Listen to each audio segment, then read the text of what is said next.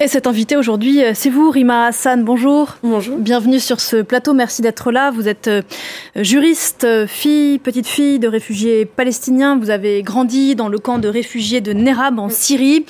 À ce titre, vous avez fondé l'Observatoire des camps de réfugiés. On va en reparler dans un instant. Je voulais d'abord, si vous le voulez bien, vous faire réagir sur ce qu'on vient de voir à l'instant. Ça fait plusieurs semaines que le Proche-Orient est secoué par un nouveau cycle de violence dans le qu'elles se répondent attaques palestiniennes, raids de l'armée israélienne, expéditions punitives par des colons. C'était encore le cas euh, cette nuit dans le nord de la Cisjordanie.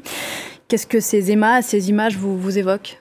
Moi, j'ai eu l'occasion de, le dire à plusieurs reprises. Je, pense que je ne ferai pas partie de la génération qui verra une issue positive à, ce conflit. Et, euh, et, forcément, en tant que descendante de la Nakba et, et en ayant euh, un peu cette mémoire de plus de 70 ans de, de conflit euh, derrière nous, je suis forcément attristée de, voir qu'il n'y a pas d'issue positive, qu'on n'a pas non plus de relais politique euh, qui permettent aujourd'hui de, se projeter, d'espérer à une, à une fin qui, qui permettrait de tendre vers une véritable cohabitation et coexistence de, de toutes celles et ceux qui sont sur cette terre. Euh, néanmoins, je pense que c'est important aussi de rappeler qu'on a besoin de se raccrocher à des boussoles pour, euh, pour trouver le chemin d'une certaine façon.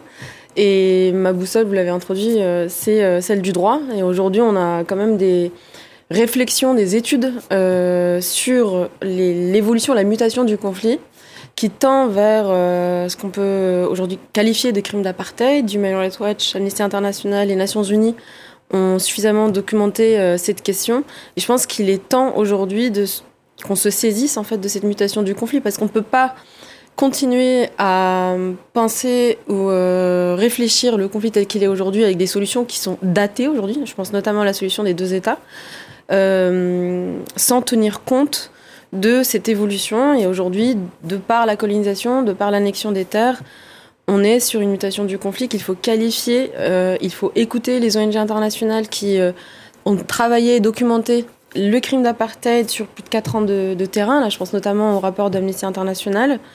Et euh, il est euh, urgent de, de, garder en tête ces boussoles qui nous permettent justement de nous défaire peut-être un peu de nos sensibilités mutuelles sur, cette, euh, sur ce conflit et de se dire euh, voilà, de, de qui est-ce qu'on peut s'entourer et de quelles expertises on peut s'entourer pour, euh, pour tendre vers une. Mm une solution. Ouais, vous parlez de boussole euh, localement. Quelle boussole avec un gouvernement israélien qui est le plus à droite de la droite de l'histoire euh, d'Israël depuis deux mois, un gouvernement palestinien, du moins une autorité palestinienne qui est elle aussi contestée, y compris par les Palestiniens, mm. pour euh, les habitants du Proche-Orient. Quelle est la oui. boussole aujourd'hui? Mais je pense que euh, pour euh, ce terrain-là, euh, depuis le début, il hein, n'y a pas de, il a pas de d'impulsion qui puisse se faire sans la mobilisation de la communauté internationale. Et c'est en cela qu'il faut euh, saisir toutes, tous les relais, tout, toutes les, toutes, euh, tous les leviers de la communauté internationale pour qu'on puisse euh, bah, euh, trouver des solutions. Mais effectivement, aujourd'hui, on est dans une situation assez particulière où on ne peut pas compter euh, ni sur l'autorité palestinienne, ni sur le gouvernement israélien. Et, euh, et c'est à la communauté internationale ouais, de, de, prendre ses responsabilités. Qui, pour l'instant, euh, notamment euh, face à la poussée de la colonisation, qui est euh, sans doute euh, ce qui euh, explique ce regain de oui. violence, c'est la colonisation qui est visée en oui. ce moment par ces attaques palestiniennes, en tout cas ce qu'elle ce qu incarne. Mm. on a entendu Washington critiquer la, la, la, poursuite de la colonisation, mais à part les critiques, il ne se passe pas grand-chose. Mais c'est pour ça que je parle de boussole sur le droit, parce qu'effectivement, le, le, je pense qu'on a aujourd'hui des outils et des disons une qualification très claire des violations des droits humains euh, de par euh, les autorités israéliennes et que euh, il est question de l'annexion des territoires palestiniens, de la colonisation. Le droit est très clair, le droit international est très clair sur ces questions et qu'il faut nécessairement se défaire justement de ces sensibilités et demander à la communauté internationale d'arriver à des condamnations qui soient, qui soient claires, effectives et, euh, et qui respecte le, les droits euh, des, du, du, peuple palestinien. Et, qui, enfin, le peuple palestinien, il faut quand même le dire, on est quand même dans une histoire de, de dépossession des droits de, de, ce peuple depuis plus de 70 ans.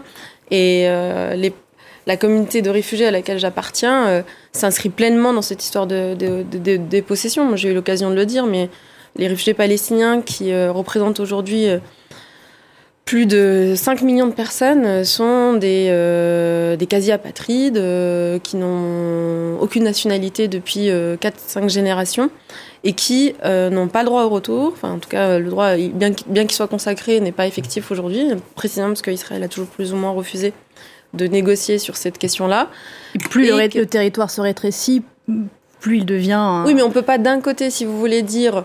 toute personne de confession juive dans le monde peut se prévaloir de la société israélienne et donc s'installer sur ces territoires. Et de l'autre côté, dire aux réfugiés palestiniens qui ont été expulsés de leur territoire en 1948 qu'ils n'ont aucun, euh, aucune possibilité de rentrer chez eux. Donc euh, on ne peut pas avoir ce double discours, euh, et, et, la question de l'apartheid, justement, elle s'étend aussi à, cette, à cette communauté de réfugiés palestiniens à laquelle j'appartiens. Et c'est précisément euh, l'objet euh, de l'observatoire que vous avez euh, monté, Rima Hassan, pour comprendre comment vous êtes arrivé à mm. cet observatoire. Il faut raconter un peu votre parcours. Je le disais, vous êtes né dans un camp de réfugiés palestiniens à Nerab en Syrie. Quand on dit camp de réfugiés dans l'imaginaire collectif, on pense peut-être à des tentes, etc. Là, ce n'est pas le cas. Nerab, c'est un camp, ce qu'on appelle un camp en dur, qui ressemble à une ville d'une certaine façon, mm. où les conditions de vie sont compliquées. Vous êtes arrivé en France à 18 ans 10 ans. Ah bah, à 10 ans, pardon. Et vous avez eu la nationalité française à, 18, ans. C'est la première fois que vous avez eu une carte d'identité, une nationalité. Tout à, fait. Il y a cette histoire de l'exil donc de, de, ma famille et qui est la mienne euh, euh, par conséquence, mais elle est, elle est marquée par cette question de, de ce qu'on appelle de l'encampement. Euh, l'encampement, c'est euh, le fait d'être dans un exil qui est conditionné, euh, où la mobilité elle est compliquée, voire réduite. Et S'ajoute à cela le statut particulier des réfugiés palestiniens. Les réfugiés palestiniens sont les seuls réfugiés au monde à se transmettre le statut de génération en génération, ce qui explique que la Nakba, donc le, grand exode palestinien, a été vécu directement par mes grands-parents et mes arrière-grands-parents, mais que mes parents, moi-même euh, et les personnes qui sont encore dans ce camp euh, vivent encore sous ce statut de réfugiés palestiniens. Donc il y a vraiment cette transmission du statut. Euh, dans l'espoir effectivement que les Palestiniens puissent se voir consacrer ce droit au retour et qu'il soit enfin effectif. Euh, et donc, bah, effectivement, moi, je, le dis souvent, mais euh, il y a vraiment cette dimension euh, de, de, la vie dans un camp de réfugiés qui a marqué ma famille sur des générations. C'est-à-dire que quand je remonte à mes derniers points d'ancrage, je n'arrive pas à remonter à la Palestine, même si je vois, visualise d'où sont originaires ma famille paternelle et ma famille maternelle. Mais mes derniers points d'ancrage remontent au camp, au camp de réfugiés. Alors aujourd'hui, effectivement, c'est un camp dur.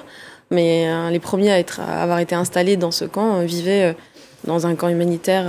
et l'ironie de l'histoire, c'est que le camp Nerab a été installé sur une ancienne base militaire française et britannique, puisque la Syrie a été sous mandat des deux pays. Et donc, effectivement, je me retrouve en France quelques années plus tard, quelques générations plus tard, euh, et c'est la France qui me, me reconnaîtra une première citoyenneté. On a beaucoup parlé euh, des réfugiés, euh, notamment depuis trois semaines, et le, le séisme entre la Turquie et la Syrie qui est venu impacter encore plus des parcours, des trajectoires de vie déjà terribles. Vous disiez que la situation des réfugiés palestiniens est particulière, mais ce que vous dites aussi, c'est qu'on soit palestinien, rohingya, soudanais, il y a un fil commun qui est celui d'essayer de ne pas être qu'un réfugié. Oui, tout à fait. Et, la question de enfin, étudier ce qu'on fait avec l'Observatoire des camps de réfugiés, euh, c'est de documenter justement les phénomènes d'encampement, c'est de recenser les camps à travers le monde, de les étudier, euh, d'enquêter sur leurs modalités de gestion d'administration, mais aussi de sensibiliser sur ce qu'on appelle en fait tout un phénomène d'invisibilisation et, et euh, le statut de réfugié est déjà compliqué, si vous voulez, d'une certaine façon, à porter, euh, quelle que soit la société haute dans laquelle on se, on se trouve, parce que l'exil, euh, j'ai eu l'occasion aussi de le dire à plusieurs reprises, mais l'exil, c'est aussi du renoncement.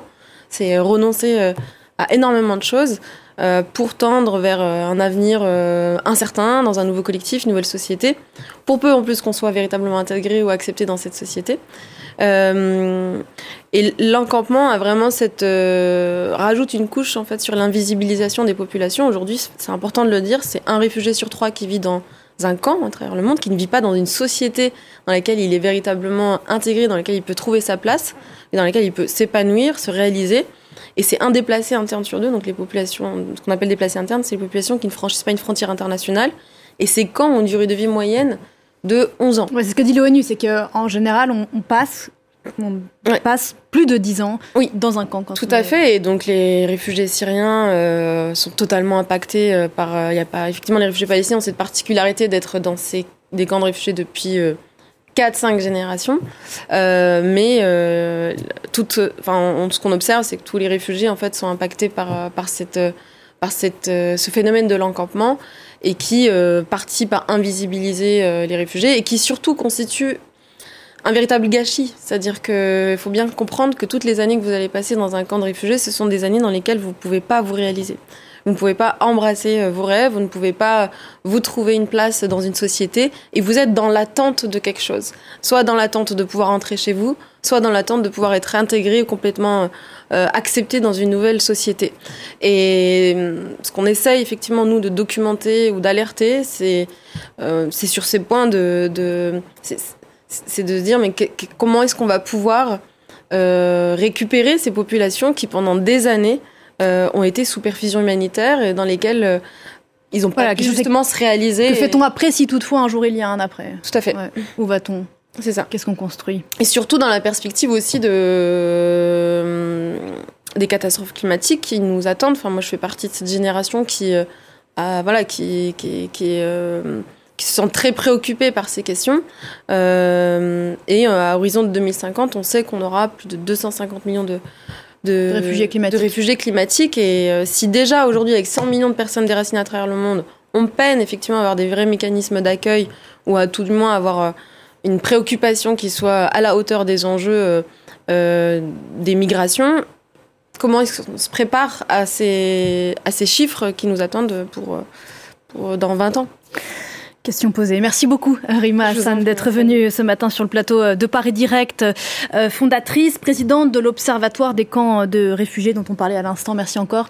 Très bonne journée à vous. Nous, on se retrouve juste après la pause avec Sandrine Gomez pour la suite de Paris Direct. Ce sera l'heure notamment euh, du décryptage avec Baptiste Falvose. On parlera d'Irlande du Nord et du grand format, le Focus, qui nous emmène en Inde. Aujourd'hui, on parle de végétarisme politique. À tout de suite.